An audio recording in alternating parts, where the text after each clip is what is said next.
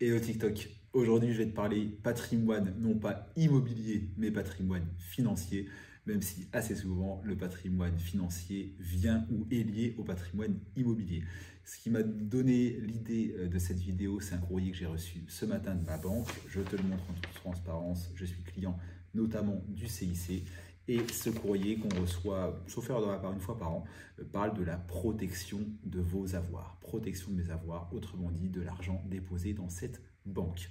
C'est le type de courrier qui est joint au relevé de compte qu'on regarde vite fait sans y faire trop attention. Et il est bon, bah, effectivement, de se rappeler que oui, en France, l'argent qu'on dépose euh, en banque, en établissement euh, de crédit, en établissement bancaire, est garanti par un fonds, on va en parler, oui, mais avec un certain montant.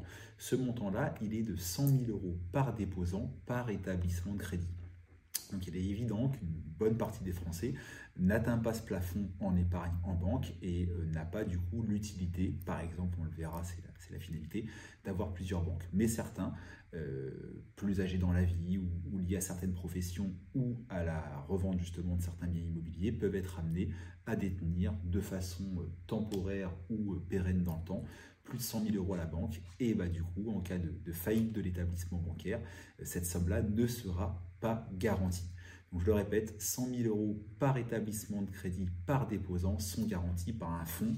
je ne sais pas si je peux vous relire le nom, le Fonds de garantie des dépôts et de résolution, autrement dit le FGDR. Petite précision, certains livrets comme le livret A, euh, le LEP ne sont pas concernés par ce plafond des 100 000 euros. Et petite haute précision, euh, les textes disent qu'en cas d'événement temporaire, le plafond peut être réévalué à 500 000 euros événements temporaires cités, il y en a plusieurs, notamment la revente d'un bien immobilier. Donc forcément, c'est l'événement qui m'a le plus intéressé, parce que j'ai des clients qui revendent un bien, soit qui n'en rachètent pas, ou alors qui en rachètent euh, que euh, plusieurs mois plus tard. Donc je me suis évidemment posé la question de savoir bah, quelles sont les conditions pour ce relèvement de plafond temporaire qui peut aller jusqu'à 500 000 euros. Donc je les ai trouvés dans les petites lignes sur le site. Et ce qui m'intéressait notamment, c'était euh, savoir la durée. Et la durée, bah, elle est très courte. la durée de relève du plafond temporaire lié notamment à la revente d'un bien immobilier, elle est de 3 mois. Je le dis de façon euh, autre, euh, vous revendez un bien immobilier 300 ou 400 000 euros qui était payé, sur lequel il n'y avait plus d'emprunt, ou alors qui avait encore un emprunt, mais un emprunt sans, garantie hypothécaire. Et dans ces cas-là, bah, libre à vous de ne pas rembourser le prêt, hein, de récupérer la somme sur un compte bancaire. Euh, et donc, vous récupérez 300 000 ou 400 000 euros sur un compte.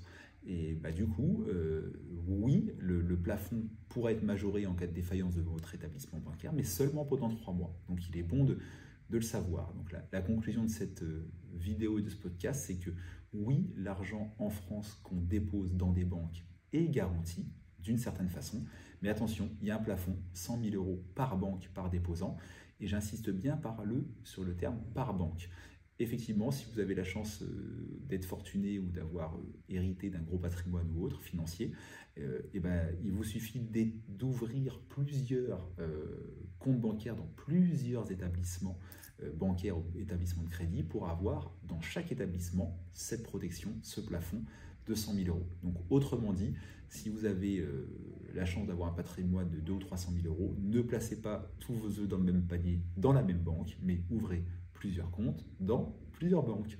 N'hésitez pas à me partager euh, votre avis en commentaire de vidéo, me suivre sur les différents réseaux sociaux, TikTok pour des lives une à deux fois par semaine, YouTube pour des vidéos issues de la collection La Minute du propriétaire et les plateformes d'écoute comme Apple Podcasts, etc. pour ceux qui préfèrent écouter le son.